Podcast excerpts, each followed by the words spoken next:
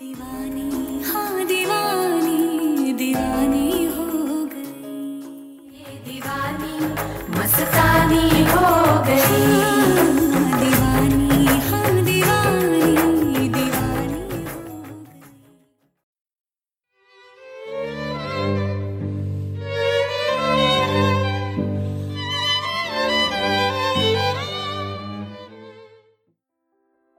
迎收听阅读 Tango 书笔鉴赏会，我们是森林跟 Sophia。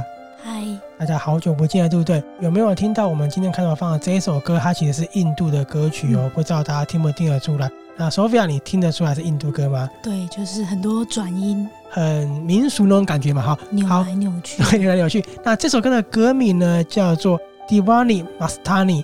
那它的意思呢，其实就是情人马斯塔尼。马斯塔尼呢，她是穆斯林的一个公主，是印度历史真的存在的公主。Diwani 它就是情人的意思。那有没有学到了一个印度的词呢？Diwani。第一次听的时候就觉得说，哎，Divani 什么意思啊？然后去查了一下，就觉得哇，原来是爱人这样子哦，情人爱人。为什么特别放这首歌呢？因为这首歌跟我们今天要介绍的电影有很大的关系，它算是这个电影主题曲吧，哈，很标志一首歌曲。而且呢，这首歌曲在一发布之后呢，就引起了很大的轰动，在印度啦，它可以说是横扫印度各大的奖项，然后也称霸了排行榜了。那 Sophia 有看到这 MV，它是不是非常华丽，对不对？嗯，因为就是都穿金色的。对，然后在一个皇宫嘛，因为呢，MV 呢，它所使用的画面是电影的画面。那操刀的那个设计师呢，他其实是印度很有名的一个时装设计师。然后他 MV 发布呢是刚好在时装周的隔天，所以自然受到很大一个注目。同时他在印度哦引发了一个现象级的一个模仿，就是很多女生就打扮成 Divani，然后就用 Hashtag 这样子，对，用 Hashtag 然后拍照，然后模仿他那个模样，蛮有意思的。而且呢，我必须要讲哦，这个歌真的很好听。或许你会觉得哎听不懂印度语啊，可是你看这个电影的时候呢，它的歌词跟他那个女主角整个心境。跟整个故事是衔接在一起的。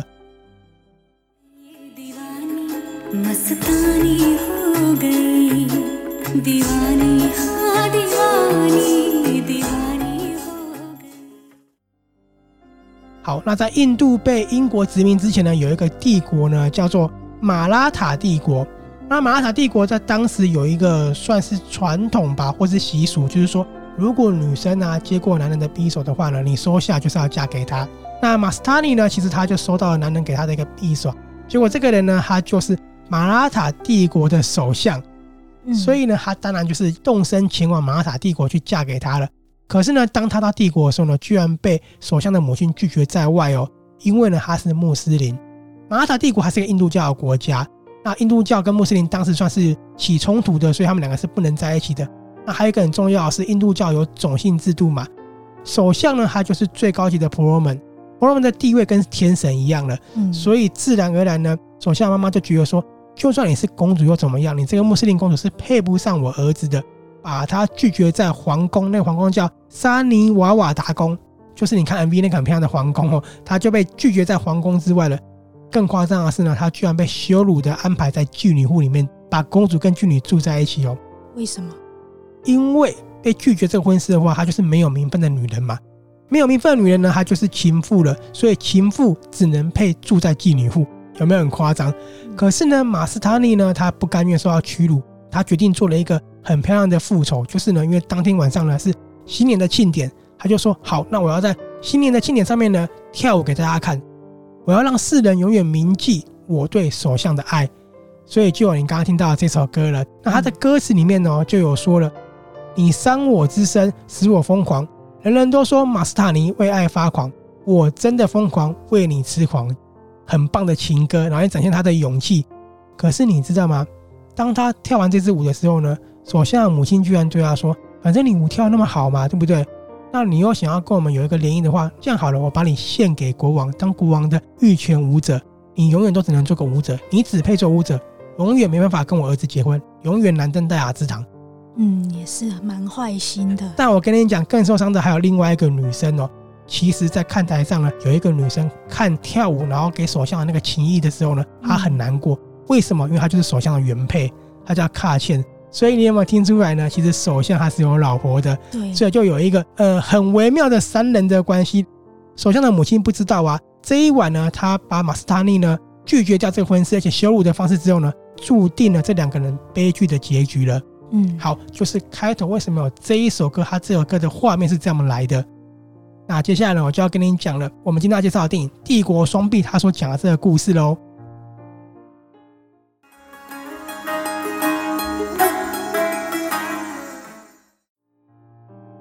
帝国双臂呢，它的原文片名呢叫做巴吉拉奥跟马斯塔尼。其实你看得出来的话，它就是首相跟公主的名字。顾名思义呢，就是两个人的爱情故事。那他用双臂，我觉得中文的翻译可能是象征了这两个坚定不移的爱情啦。我先跟你讲一下哦，马拉塔帝国呢，它其实是印度史上最后一个印度教的帝国。然后呢，它有一个很特别的制度，就是首相制度了。所以我刚刚上面有首相嘛。那首相上面之后还有国王哦，这样的一个制度呢，主要是怕说他们国家遇到紧急危难的时候呢，还有人可以把持这个国事，才不会让国家陷入混乱。这样子，就像我们之前不是有介绍爵士名伶有没有撒谎过世之后呢，顿时群龙无首，所以要赶快派人接嘛。他们如果用首相制度的话呢，可以暂时暂缓这样的一个情况。那这个首相制度呢，就叫做佩什瓦制度。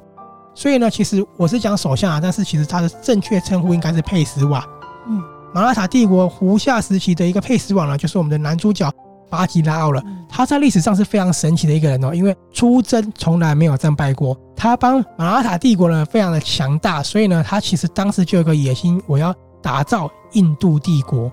那就是在有一次呢，他出征的时候呢，就有他的随从啊跟他说，首相有一个来自德尔坎德的使者呢，有事要见你。巴吉拉奥就觉得说，只是一个使者，我为什么要见嘛？就把他拒绝在外。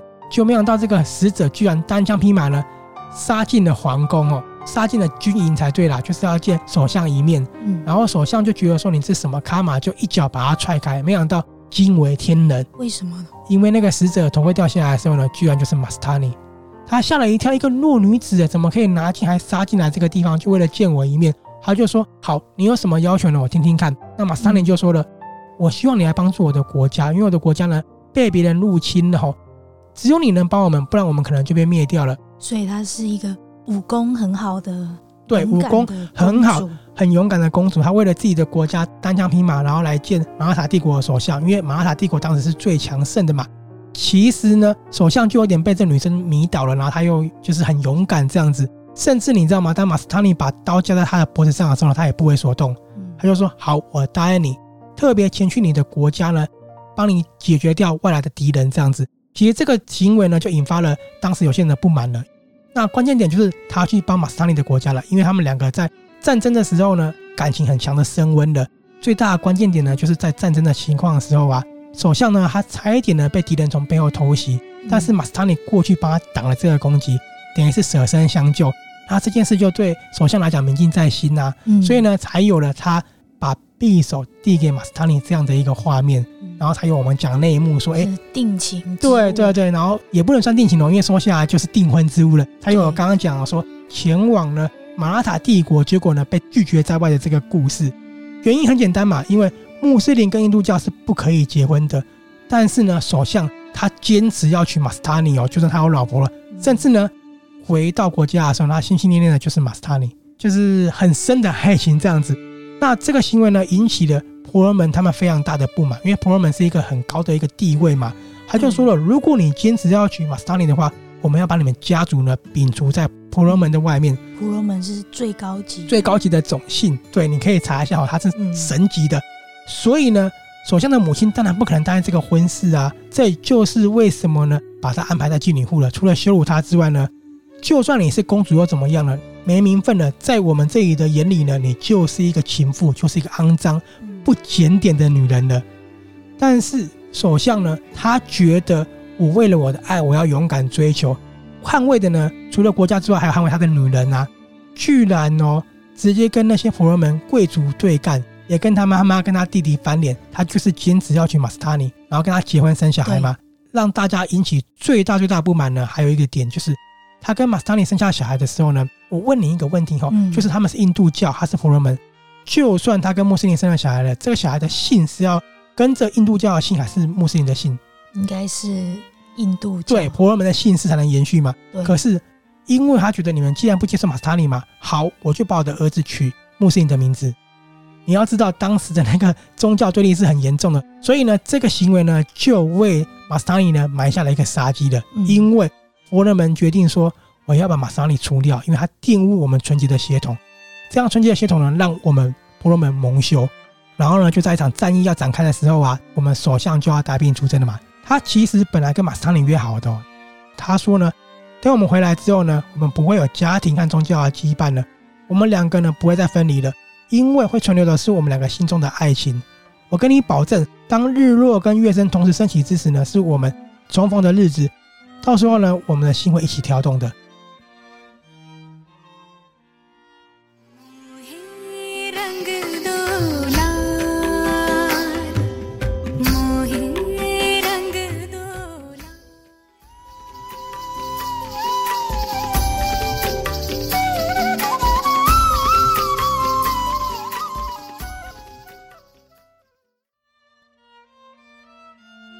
好讲到这里，我暂停一下。你有没有觉得首相的原配完全被忽略了，对不对？可是呢，在这里呢，首相的原配呢，他并没有特别怨恨马斯塔尼，死心塌地呢去支持这个家族。好，那刚刚有说他们出征了嘛？当首相一出征之后呢，首相的母亲就说了：“该是我们清理门户、净化血统的时候了。”把马斯塔尼直接押入大牢，然后对他进行一些虐待。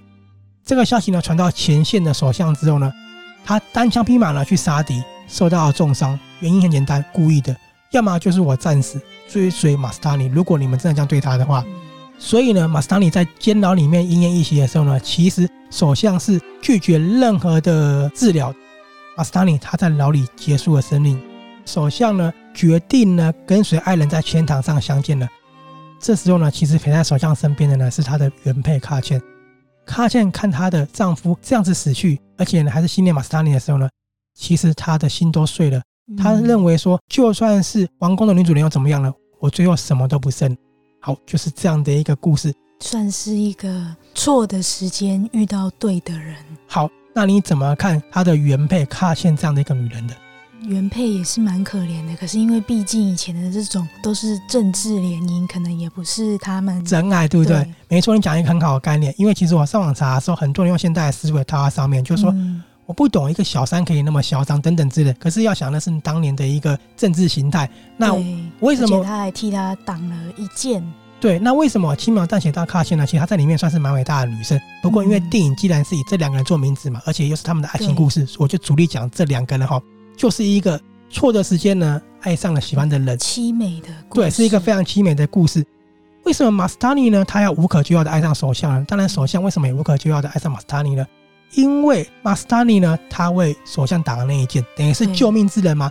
所以对首相来讲呢，我这个命是他救回来的，我欠他的命嘛。那他是不是去救了马斯塔尼的国家？对，所以呢，马斯塔尼的命也是欠他的、啊。所以他们两个的爱情就是这样子，已经很紧密了嘛。那这样就像索菲亚讲的，第一次遇到像马斯塔尼这样勇敢又美丽的女人，这也算自由恋爱嘛。而且感觉武功高强。对，所以他们两个呢，算是我讲自由恋爱。当然，他们的感情就非常深了嘛。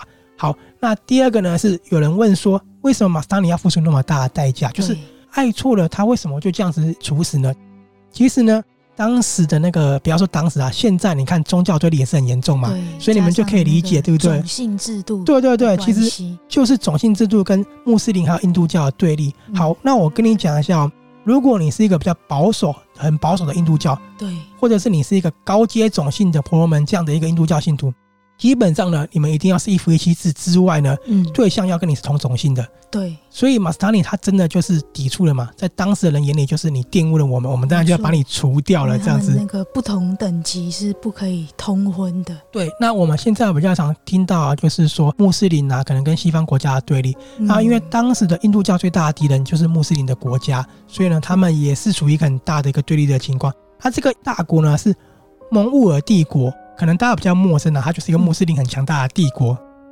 最后呢，我想要讲一下，就是有些朋友看了这个故事，觉得说男主角有点自私啊，像我刚刚讲，卡茜完全被丢在旁边的。可是这个电影其实好看的地方，就是他把三个人的戏份呢都安排得很好。其实这三个人呢，你都不会到讨厌哦。比如说我讲的首相，首相他见到马斯塔尼之前呢，目标就是打造印度的版图而已。他遇到马斯塔尼之后呢，不惜为他呢与母亲啊、弟弟啊，还有所有的佛罗门对立嘛。